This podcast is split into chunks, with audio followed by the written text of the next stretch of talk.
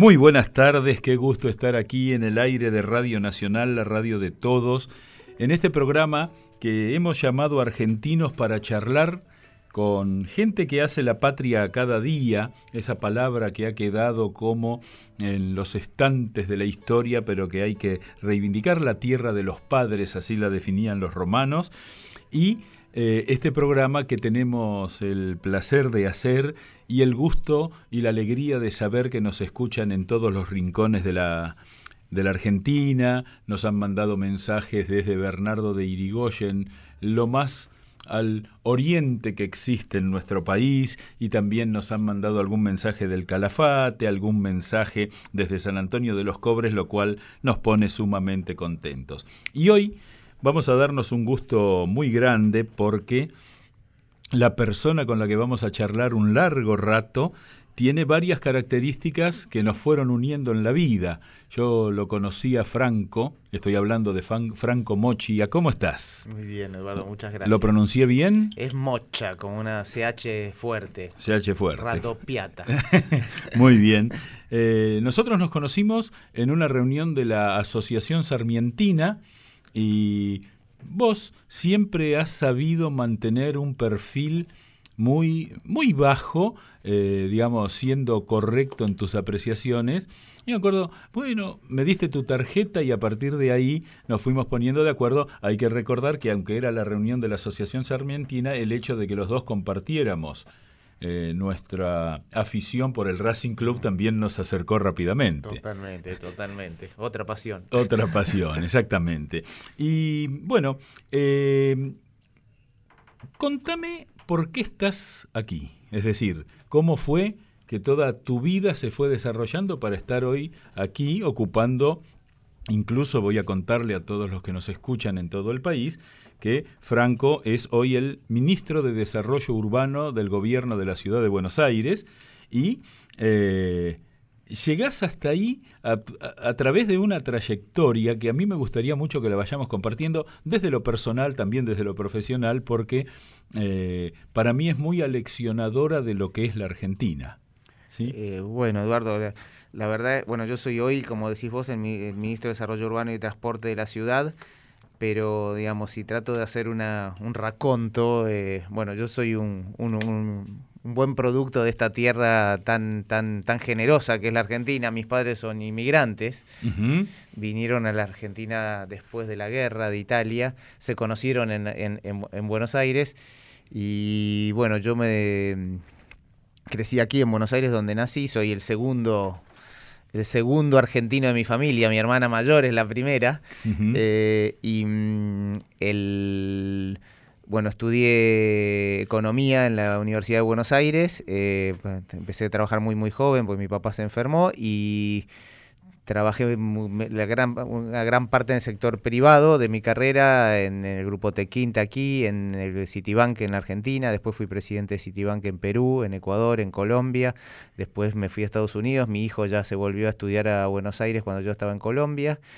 Y cuando mi hija estaba terminando el secundario en Miami, decidí con mi mujer, a quien Estamos juntos desde hace 38 años, que ya tiene 15 y yo 18, nos casamos a los 22 y 20. Ahora vamos a cumplir 33 años de casados este año. Em, decidí tomarme un sabático y pensar un poquito qué iba a ser ya con mis hijos un poco más grandes, qué iba a ser en la segunda etapa de mi vida.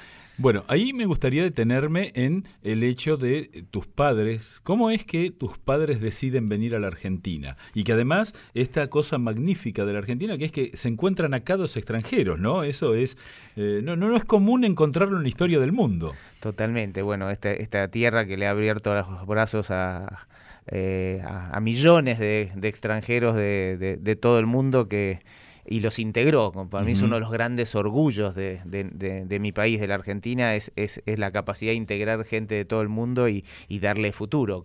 Bueno, mi caso es uno de esos. Eh, mis padres Vinieron por razones distintas. Mi mamá estaba eh, es, siciliana. ¿De, dónde? siciliana. Mamá es siciliana y estaba en, eh, en, la universidad en, en, Nápoli en ese momento. Le habían mandado a la universidad a sus padres. Mi papá, mi abuelo paterno había peleado las dos guerras. La, Segunda Guerra Mundial en Rusia, fue, fue uno de los pocos que volvió, digamos. Era, alpino, era capitán de los alpinos. Y, eh, y mi tío, el hermano mayor de mamá, también peleó la Segunda Guerra Mundial y cuando mi, mi, abuelo cometió el mismo error de Perón, pensar que iba a haber una tercera guerra mundial.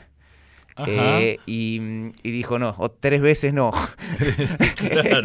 y, es decir, peleó en la primera guerra bueno, En la, primera, en la segunda estuvo en el frente ruso, que fue, de hecho, fue uno de los pocos eh, oficiales que volvió vivo de su recibimiento, casi, casi milagroso. De hecho, cuando le llegó a, Sicilia a su casa, mi mamá casi no sabían quién era, porque estaba tan, digamos, tan deteriorado. y, entonces él tenía miedo de la tercera guerra mundial, de entre Estados Unidos y la Unión Soviética, que era digamos, el, una de las grandes apuestas en ese momento. Entonces, ¿qué hizo? Se, agarró a todos sus hijos eh, no casados, que eran cinco de los seis, y se los trajo a la Argentina, donde porque un hermano más joven de él vivía acá y era funcionario de una empresa italiana. Entonces se trajo a todos para acá y tutti a lavorare. y, digamos que la Argentina además se presentaba como ese lugar donde trabajo encontraba seguro. No sabías cómo ibas a vivir, pero trabajo se encontraba seguro. Eh, y en cambio el caso de mi papá fue distinto. Mi papá de hecho peleó él la Segunda Guerra Mundial, eh, fue submarinista el único eh, submarino grande italiano de, de, la guerra del Atlántico que no hundieron fue el de él. es decir, que una familia, una familia marcada por un rasgo, digamos, de ventura, ¿no? Por el hecho de... Y cuando mi, mi, papá, los, eh, bueno, Italia se entrega en el 43, eh, se rinde en el 43, se entregan el submarino en, a los ingleses en Durban, queda preso ahí, después queda preso en distintos lugares y cuando lo liberan eh, vuelve a Italia, ya sus padres habían muerto ambos, mi papá era el más chico de, su, familia, y, bueno, y lo contrata Perón con tutti gli ingegneri italiani que Obviamente los submarinistas eran especialistas para sobrevivir y hacer de todo en cualquier lugar, con cualquier cosa, porque era parte de sus técnicos, y, y, viene la Argentina a empieza a trabajar de proyectista y después se, conocen como mamá y se casan. Una combinación difícil, porque Nápoles y, y, y Sicilia no funciona muy bien, son muy distintos, digamos. Sí, sí, a, pesar de que en el imaginario popular argentino todo el sur de Italia es como lo mismo, y no es así, para nada. No, no, no, de hecho Italia es distinto cada 10 kilómetros. Exacto, eso es verdad. Hasta en idioma. eh, Em, y, el, el, y se conocen aquí y bueno, y, bueno, trabajando. Se, conocen trabajando. De hecho, yo eh, en casa se hablaba italiano. Eh, mi, mi, papá murió hace tiempo y mi mamá está muy sana y tiene y, y, con, hoy está muy, muy bien y gracias a Dios muy grande, pero muy, muy activa, sigue viajando y sigue leyendo y tiene muchísimos amigos y yo sigo hablando en italiano con ella para que me, para que me cocine le melenzane a la parmigiana. Bien, es decir, en tu casa, eh, estamos hablando de los años 50, eh, 50, yo nací en 62. Claro, 62. Eh, se hablaba italiano aquí. Se hablaba italiana En, casa. Yo, de hecho, aprendí a hablar español en el, en el colegio. Eh.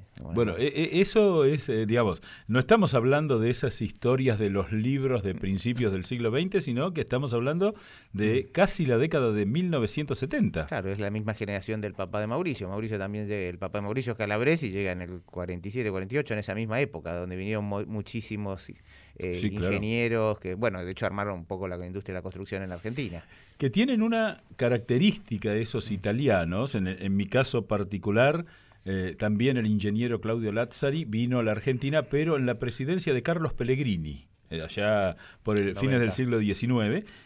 Una cosa que es muy impresionante de esa, eh, de esa ola de inmigración de, mm. la posguerra mm.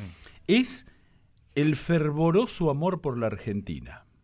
¿No? Eh, esto siempre me llamó la atención eh, con mi padre, eh, que era contador, yo lo acompañaba y estaba don Arcángel Leocata, don Luciano Barbagallo, y uno podía discutir cualquier cosa, ¿sí?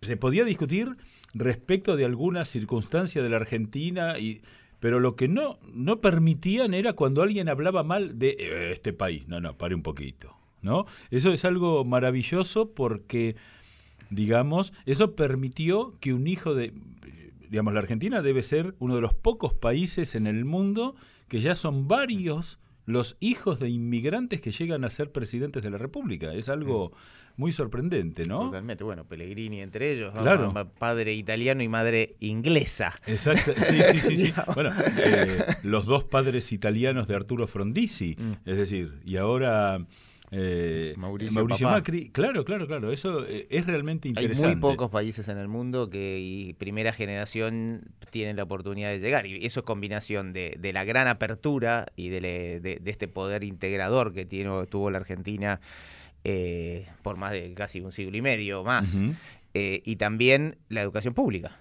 que también era el gran igualador y y el integrador de, los hijos de los inmigrantes y también de los hijos de los pobres locales. De hecho, vos sos argentino, no sos ítalo-argentino. Y eso es una maravilla cuando de pronto en países también que han integrado las inmigraciones, como el caso de Estados Unidos, son tres o cuatro generaciones que siguen siendo ítalo, italoamericanos. O, eh, eh, es una gran virtud. Yo, tuve ese, ese debate con un profesor muy importante en Harvard cuando fui a estudiar allá que se llama Putnam, que él eh, era un debate, una charla, una conferencia que tuve la oportunidad de charlar con él, y él, escribió el concepto de, de, capital social, como, como que los países que más se desarrollan son los que están, hay más capital social, y de hecho él hace su tesis sobre la conectividad de la gente. Por ejemplo, tenés, eh, cómo mide el capital social diciendo si una persona eh, participa en la iglesia, en el club, en el, el Rotary, en otro lugar, suma cada una de esas conexiones y eso es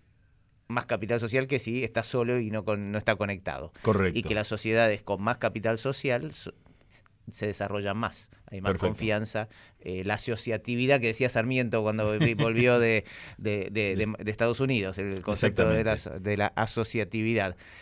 Bueno, de hecho justo en Harvard también, pero, pero con un poco de diferencia de tiempo. Y, y, y uno de los de lo que está atrás de la capital de capital social es si la inmigración las olas nuevas de inmigración reducen o aumentan el capital social, si, si los anteriores se encierran o no se encierran. Que eso es algo bastante común en Estados Unidos en, zonas donde eran más, eh, digamos, más locales y empezó a venir la, la, inmigración nueva, como que había, como que se cerraban los anteriores. Y yo le decía, yo vengo de un país donde todo al revés, digamos, porque aquí, aquí llegamos todos juntos de distintos lugares yo soy el Tano. Claro. Y, y, y, mi mujer me dice Tano. Y, para mí nunca fue negativo ser el Tano. Bueno, claro, claro, eso. De hecho, de hecho, algo que es importante destacar es que el ruso, el turco, el gallego, tenían que ver con una eh, configuración y no tenía carácter eh, despectivo, como a veces en un exceso de corrección política se intenta decir. A vos te han dicho Tano desde siempre y vos no te das vuelta para enojarte. No, al contrario, al contrario. Ahí, ahí me permite reflexionar que la, la corrección política a veces se convierte en, una, en un adormecedor. Mm. Pasó algo en Uruguay que es muy divertido eh, se prohibió llamar a las personas negro. Está mm. prohibido por una mm. ley. Entonces, el negro Rada mm. da un recital en Montevideo y se presenta como negro Rada. Y lo multaron. Ah, por auto, por auto, ah, por auto, por autodiscriminarse, una cosa que habla de, a veces la, la, pavada de la corrección política. Elegiste para que vayamos ilustrando musicalmente esta charla un tema de Astor Piazzolla, Adiós Nonino. ¿Por qué? Bueno, Astor me parece que es un, un ejemplo de esta, de, de, este, bueno, a pesar que nació en Mar del Plata, es, es, un producto muy, muy porteño, ¿no? Y cuando los que vivimos afuera, yo vi casi 11 años afuera, escuchar a Astor es, es como, como reconectarse con Buenos Aires al, al segundo. Y increíblemente tuve la oportunidad de conocerlo, era amigo de mamá. Em, y de hecho mi, mi hermana eh, hoy está, eh, lidera la, la, la Fundación Piazzolla en Buenos Aires y de hecho Astor vivió en mi casa en algún momento cuando estaba cuando Ah, venía a Buenos. Aires y est- estaban arreglando el departamento y yo vivía muy cerca de donde vivía él y de hecho eh, tengo una historia mamá tiene guardados un par de postales postales son unas cosas hay que contar que son las postales hoy ¿no? Sí, ahí cierto. esa- No, esa no, foto- bueno. Sí, sí, sí. esas fotos que uno mandaba de, de cartoncito de otras partes del mundo, que Sí, tenían sí. una foto de un lado y se escribían del otro, para los más jóvenes. Eh, de Astor cuando venía a Buenos Aires, que venía un par de veces por año, a- tocaba muy pocos conciertos como en esa época, eh, y en Buenos Aires porque tampoco había tanta, Claro. tanto, tantos, tanto, no tenía tantos fanáticos en ese, en esa época, y, y le mandaba una postal que decía, Tana, llego el 23, haceme las berenjenas. Qué bueno, qué bueno. Eran las berenjenas de la parmillana de mi mamá que voy a comer mañana. Qué bueno, qué bueno. Bueno, entonces vamos a escuchar a Piazzolla y seguimos aquí en eh, Argentinos charlando con Franco Moccia.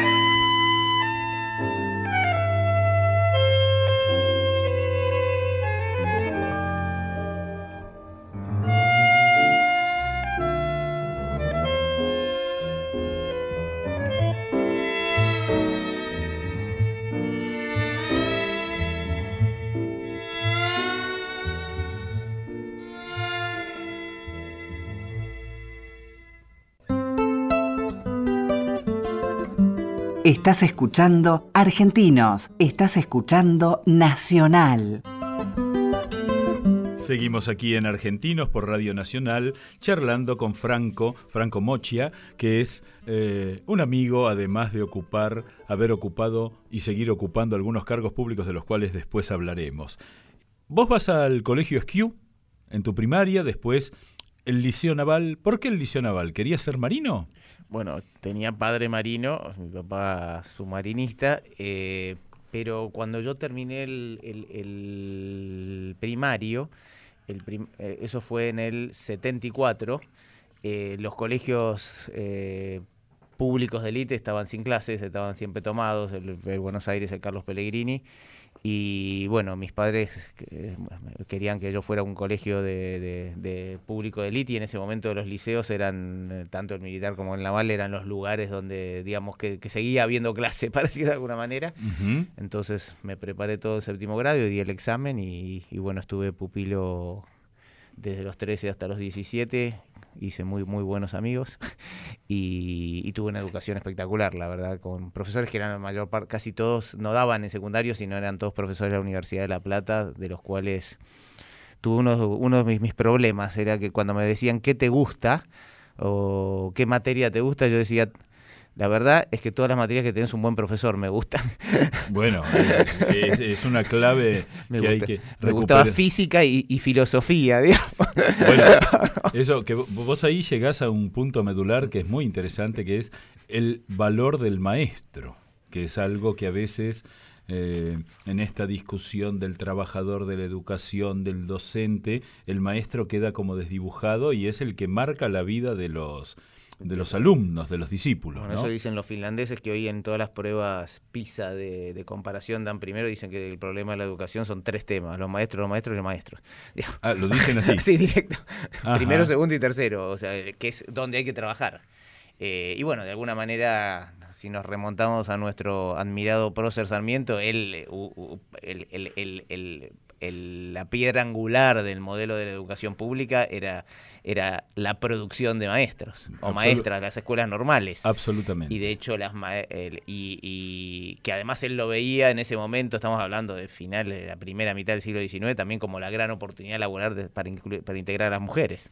Bueno, claro, claro, claro. Eh, yo siempre pongo el ejemplo de que Sarmiento, además de darle un trabajo prestigioso a la mujer a través de las, de las escuelas, eh, en 1862, gobernador de San Juan, las hace votar. El primer voto femenino en Sudamérica. 90 años antes. Claro, cosa que después no, no, no, se dice mucho. Y te, te definís por la economía para tu vida laboral, para tu vida profesional. ¿Por qué?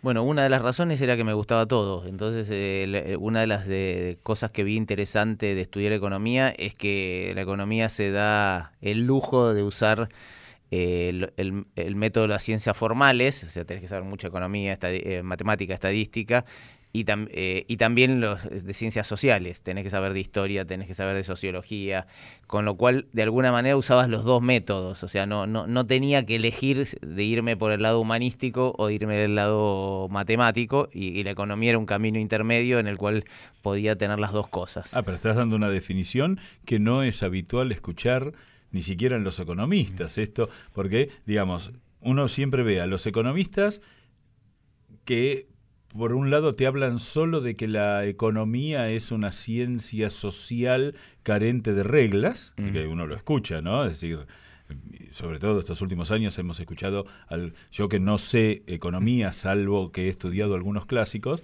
eh, algunos disparates fenomenales, ¿no? Eh, pero a la vez también hay otros economistas que le ven solo la raíz científica. Y vos lo estás transitando, digamos, descubrir la economía como un camino como una síntesis de las dos cosas. Bueno, de hecho, si ves los, los premios Nobel de Economía, todos tienen una importante, digamos, trabajan en, ese, en, buscar sobre tesis sociales, buscar eh, fundamentos eh, eh, científicos. científicos. y matemáticos. O sea, es muy difícil ser economista si no, si no tenés una las dos patas bien armadas. ¿Vos estudiaste en la Universidad de Buenos Aires? En la Universidad de Buenos Aires, en, y la verdad también tuve profesores excelentes y y de hecho estudié y trabajé. Ya trabajaba en durante la universidad, otra cosa, otra por gran oportunidad. Mis, mis padres en ese, eh, digamos, yo no podría haber pagado una universidad privada, mis padres no hubieran podido hacerlo, y que para mí fue espectacular el nivel de educación que tuve. Y, soy muy agradecido de mi, alma mater de, de Córdoba y Junín. Aquí aparece otro tema musical, vamos a hacer el corte de la media hora, eh, y es un tema, James Taylor, tienes un amigo. ¿Por qué? Bueno, primero que es, es, eh, como, como dice mucha, mucha gente que analiza los ciclos de vida de la gente, la etapa de, de, la adolescencia es una etapa que marca mucho, donde uno, digamos, eh, donde, pasa los, los, los, años de la adolescencia, normalmente uno se siente ese lugar independientemente de donde haya nacido. Tal cual. Eso te dice gente que ha vivido en muchos países y ha dado vueltas, hijos de diplomáticos te dicen eso, con lo cual tienen una, una también algo que ver con, con, con, con, digamos, con mi historia personal o los tiempos de mi historia personal, y el otro que tiene que ver es, es es con Buenos Aires. Buenos Aires eh, o, los argentinos somos tenemos un nivel de eh, nuestra palabra amistad es muy muy fuerte. Eh, justo el otro día uno de mis grandes amigos me mandó un artículo que escribió una persona sobre los, la, desgracia horrible que sucedió en Nueva York recientemente y, además de, y, hablaba de, cómo ven los argentinos la amistad contando estos amigos que terminaron, digamos, eh, muriendo juntos en, en, esta desgracia terrorista horrible, pero, pero visto del lado de, las ganas de juntarse 25 años después, ir a estar eh, y, mantener esa relación. A mí me pasa lo mismo con mis amigos del colegio del, del Liceo Naval. Algunos no los veo hace 20 años y me parece que los hubiera visto hace 5 minutos. Eh, sí, bueno, e, ese artículo al cual aludís es muy impresionante porque es un formidable elogio a la forma de ser de los mm. argentinos, ¿no? Más allá de que él lo analiza desde otro lugar, pero como diciendo, miren que esto es un valor eh, muy importante y mm. es, bueno. Y, además me parece bueno que, en momentos donde hay mucha gente siempre busca lo negativo nuestro, hoy hablamos de dos temas que para mí son muy, muy positivos y, que son un orgullo de la argentinidad. Uno es la integración. no hubo país en el planeta que integró en las proporciones que integró la Argentina. Sin duda. Y, es un orgullo que, tenemos que entender, tenemos que respetar a las generaciones que lo hicieron hace 100 años en Buenos Aires más de la mitad de la gente que caminaba había nacido fuera de la Argentina. Sí, sí, claro. Y, y, y, y las clases dirigentes de ese momento, en vez de asustarse, sí, sí, integraron. se, hicieron, eh, se hicieron cargo, le integraron con trabajo en el sector privado y educación pública. Exactamente. eh, y, ahí salieron, digamos, hoy somos todos nietos o de, de, gran parte de esos, de esos argentinos que vinieron sin hablar ni el idioma. ¿no? Ni el idioma. Y el otro tema es, es, es, es, es nuestra, nuestra calidez con la amistad. Me parece que es un tema que, que es muy, muy importante y que es un orgullo de los argentinos el, el, poder mantener las relaciones de amistad de esa manera. Por eso vamos a escuchar este tema, Tienes un amigo.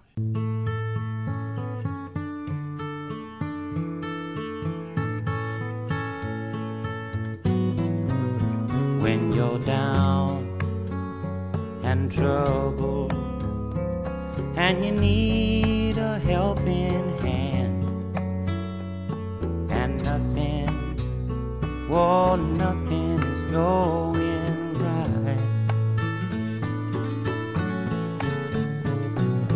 Close your eyes and think of me, and soon I will be there to brighten darkest night. You just call up my name, and you know wherever I am, I'll come running. Oh, yeah, babe, to see you again. Winter, spring summer fall. Now all you got to do is call, and I'll be there. Yeah, yeah, yeah.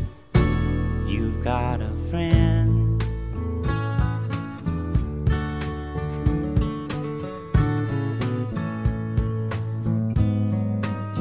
If the sky above you should turn dark and full of clouds, and that old north wind should begin to blow.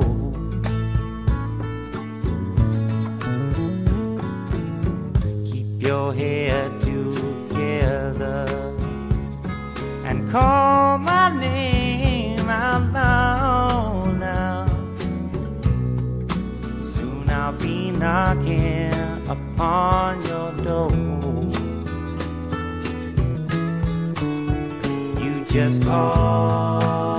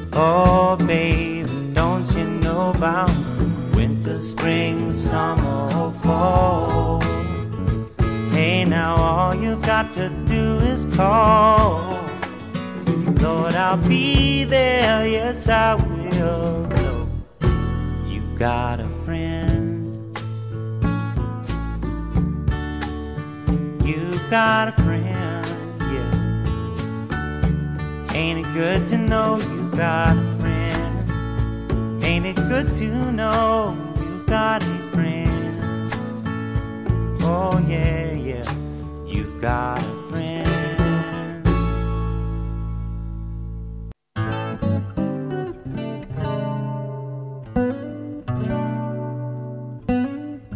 En Nacional estás escuchando Argentinos.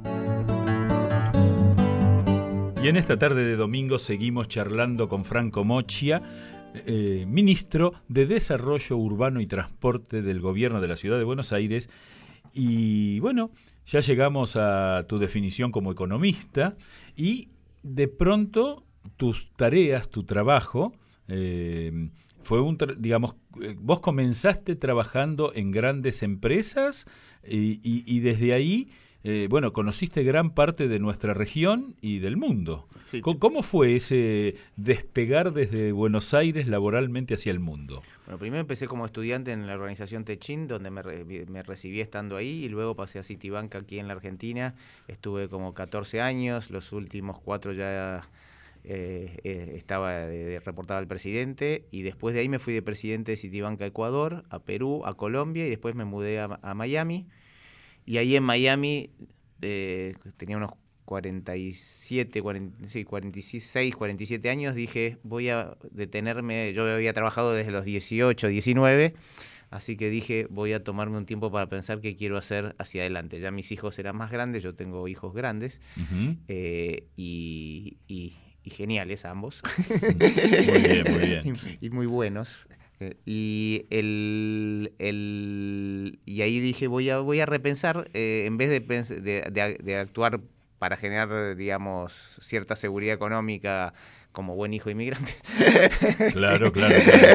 Eh, el- dije ahora voy a decidir qué hago en la segunda mitad de mi vida y bueno tuve muchas charlas con mi mujer y ahí llegué a que iba a volver a la Argentina Permitime detenerme antes en algo que me resulta importante Mm. porque forma parte de esa suerte de, de mitos. O sea, la Argentina ha consolidado como una Mm. suerte de esclerosis algunos mitos falsos, pero en los que todos creemos, ¿no?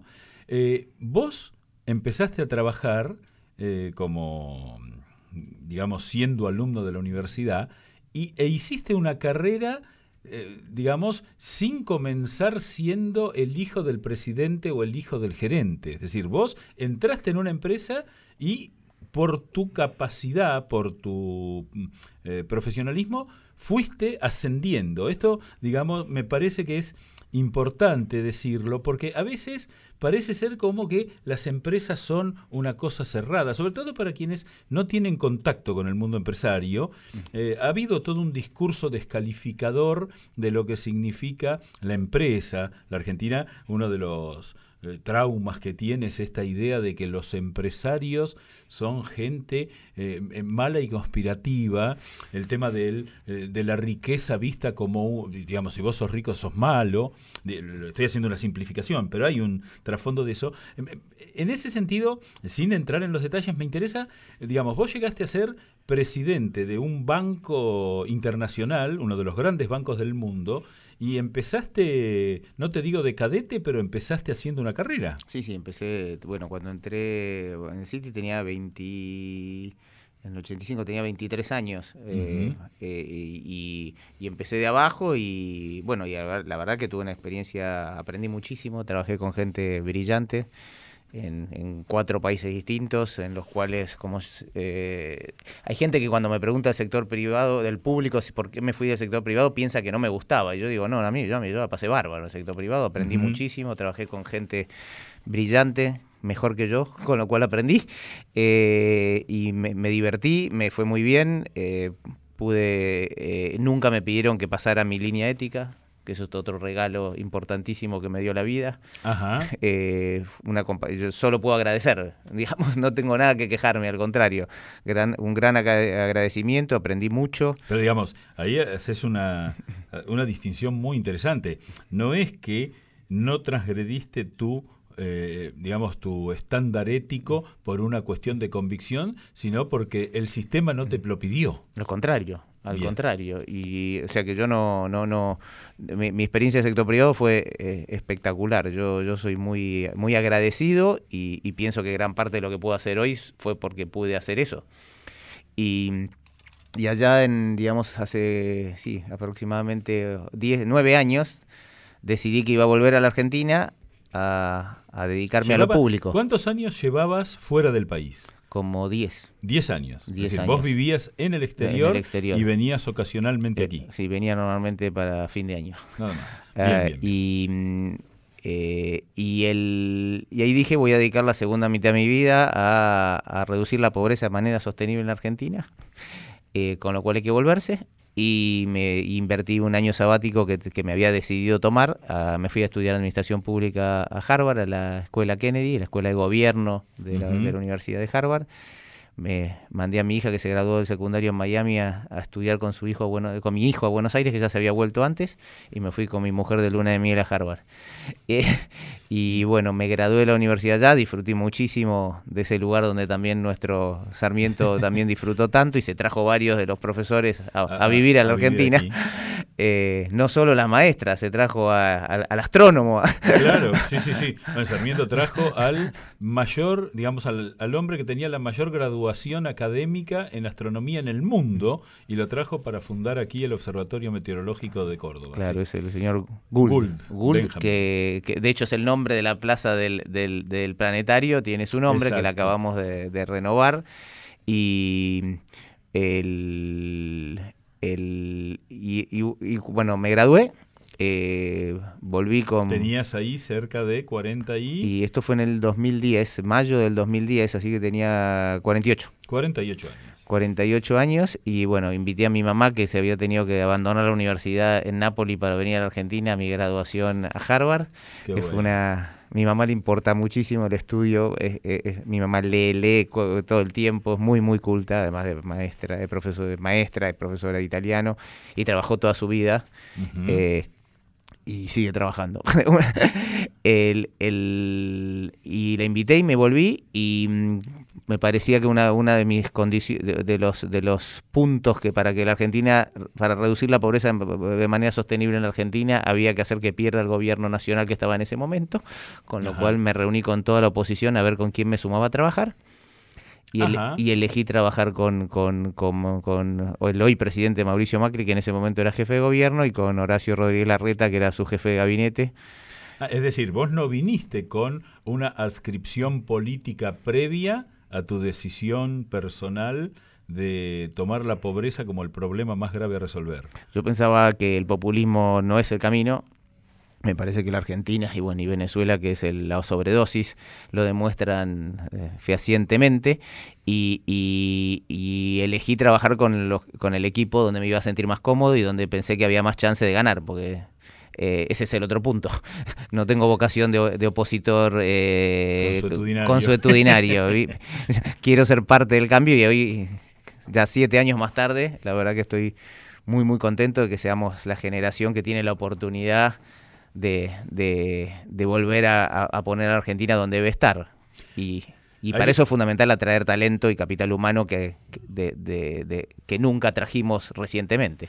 Ahí hay un dato muy interesante que vos destacás porque eh, vos ocupaste en el segundo mandato de Mauricio Macri como jefe de gobierno y ahora en la jefatura de gobierno de Horacio Rodríguez Larreta, cargos muy significativos, cargos mm. importantes, y sin embargo es probable que uno salga por la calle y pregunte quién es Franco Mochia y sea muy poca la gente que, dice, eh, digamos, tiene claro quién sos vos. Y eso que en algún tiempo políticamente era considerado como algo, un disvalor, eh, yo vislumbro como el gran cambio de la Argentina. De hecho, es muy interesante cuando eh, pasa alguna cuestión de liderazgo distinto. Lo que está cambiando para mm. mí en la Argentina es el tipo de liderazgo al que estamos acostumbrados en términos políticos.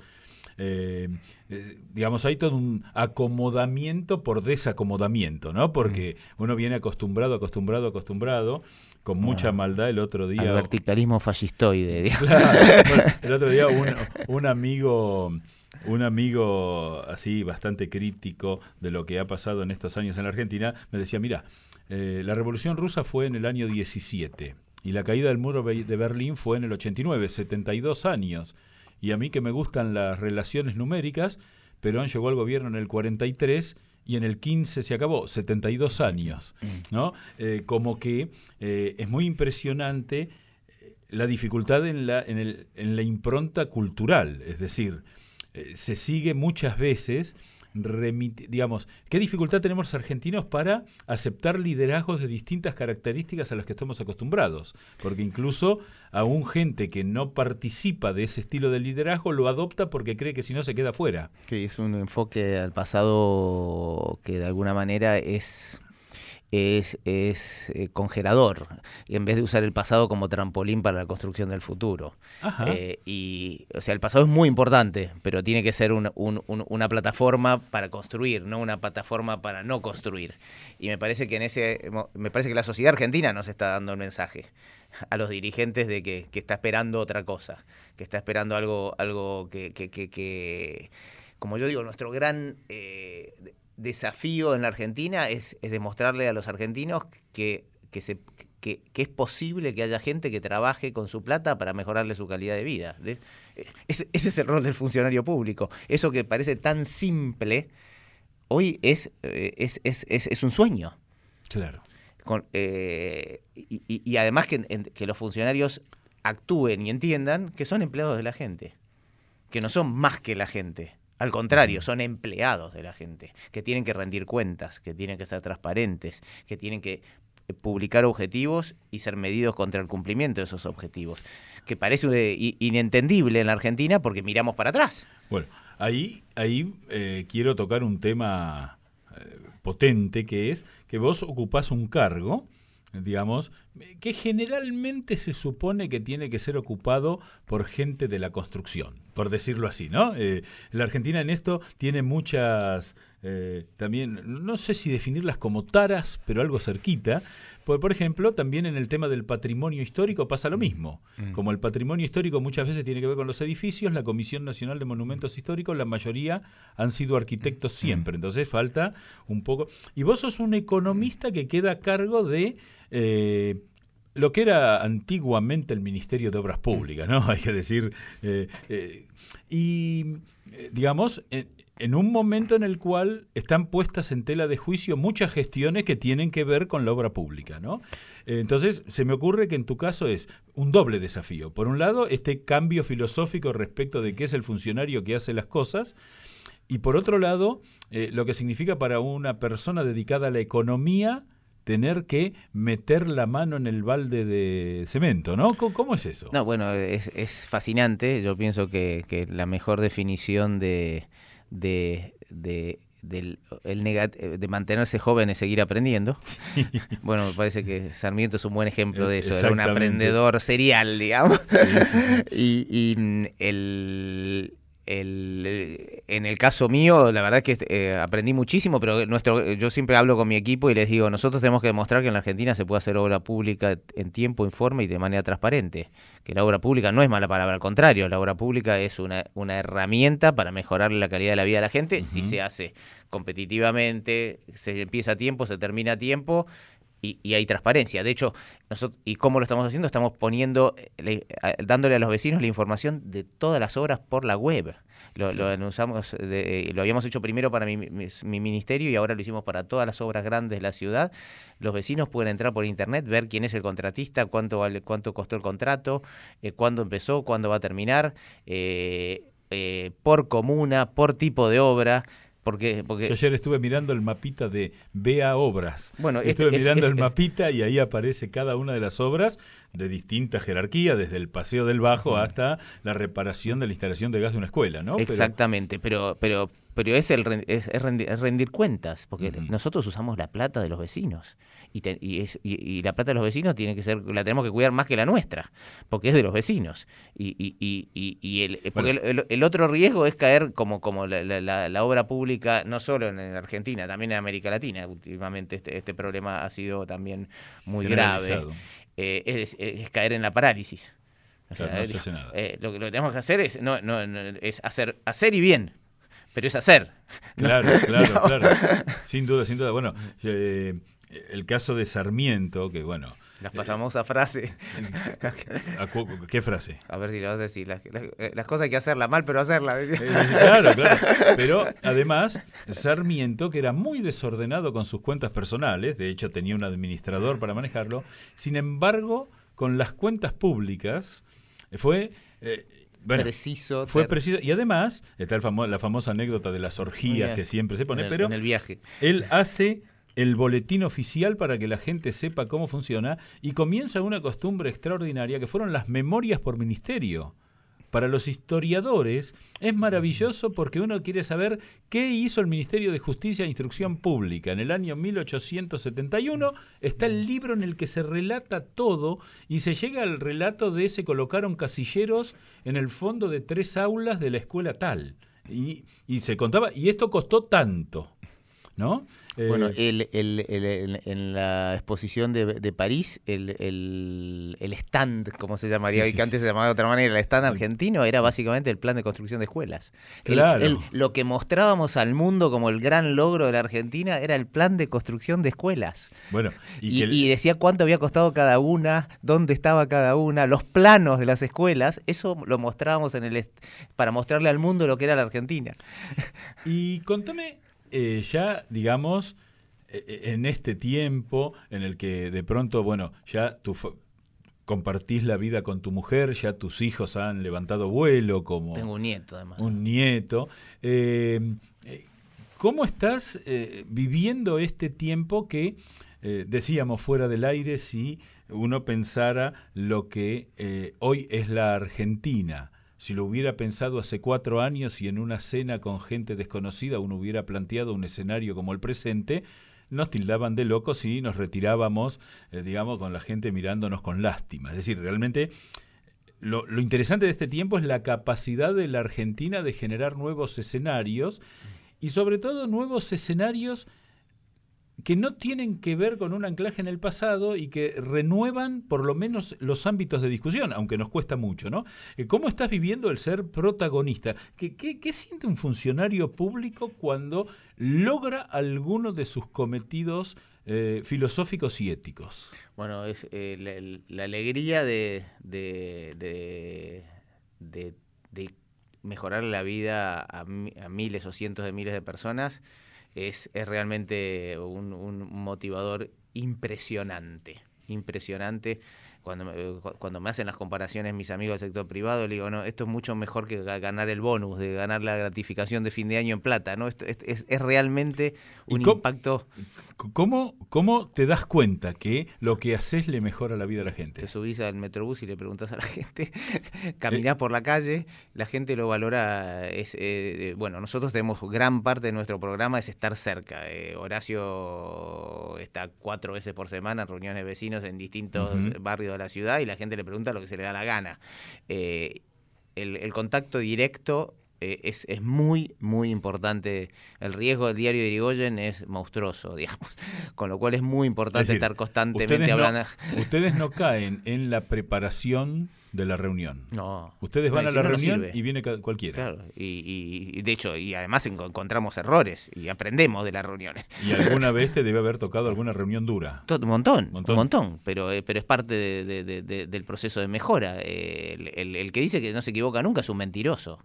O sea, eh, ahí está toda la discusión de que, de, que corregimos. Eh, yo les diría, eh, yo si tuviera mi empresa y lo público es la empresa de todos, es, nuestra, no hay nada más importante que lo público, lo que quiero es gente que, que, aprenda de los errores y, y, y, los, y los mejore eh, y, vaya, y, vaya sofisticándose a partir del aprendizaje. Hay un, un, gran eh, director de orquesta en Boston que tuve la oportunidad de conocer en Harvard, que, que cuando hace las, los, los, los, prepara los conciertos con sus, con sus con sus músicos, cada vez que uno eh, se equivoca, para y festejan. Para y festejan. Festejan, el error, porque es la oportunidad para aprender. Mira vos. Ah, eso, sí eso sí que es extraño. Se llama Sander con Z, un tipo interesantísimo. Si tiene, eh, ha escrito libros sobre el tema. De hecho, lo usan como gurú en, el, en el, mundo de los negocios. Eh, pero el concepto es en, el, eh, uno aprende los errores. De hecho, las grandes organizaciones son las que cambian en el éxito, porque cambiar en el, en, el fracaso es fácil. Hay que cambiar en el éxito. Claro, esas, Son las, esas son las grandes personas y las grandes, y las grandes organizaciones. Ir a eh, pensar el futuro y no mirarlo para atrás. Franco, quiero agradecerte enormemente por esta charla que hemos tenido. Eh, quiero que compartamos un tema musical que vos también elegiste, Desayuno en América, Supertramp. Ahí hemos compartido ese tiempo de la historia, esto, este sí que era un clásico. Y bueno, eh, a toda la gente que nos está escuchando, hemos estado charlando con el ministro de Desarrollo Urbano y Transporte del Gobierno de la Ciudad de Buenos Aires, eh, un gran amigo, que es lo más importante, Franco Mochia, y mm, te quiero invitar a que nos volvamos a encontrar aquí en Radio Nacional, la radio de todos, que eh, nos permite hacer argentinos, es decir, darnos cuenta cómo vos y yo, y en este caso Franco y tantos otros que han pasado por aquí, somos los que hacemos el país. Chau, hasta el sábado que viene.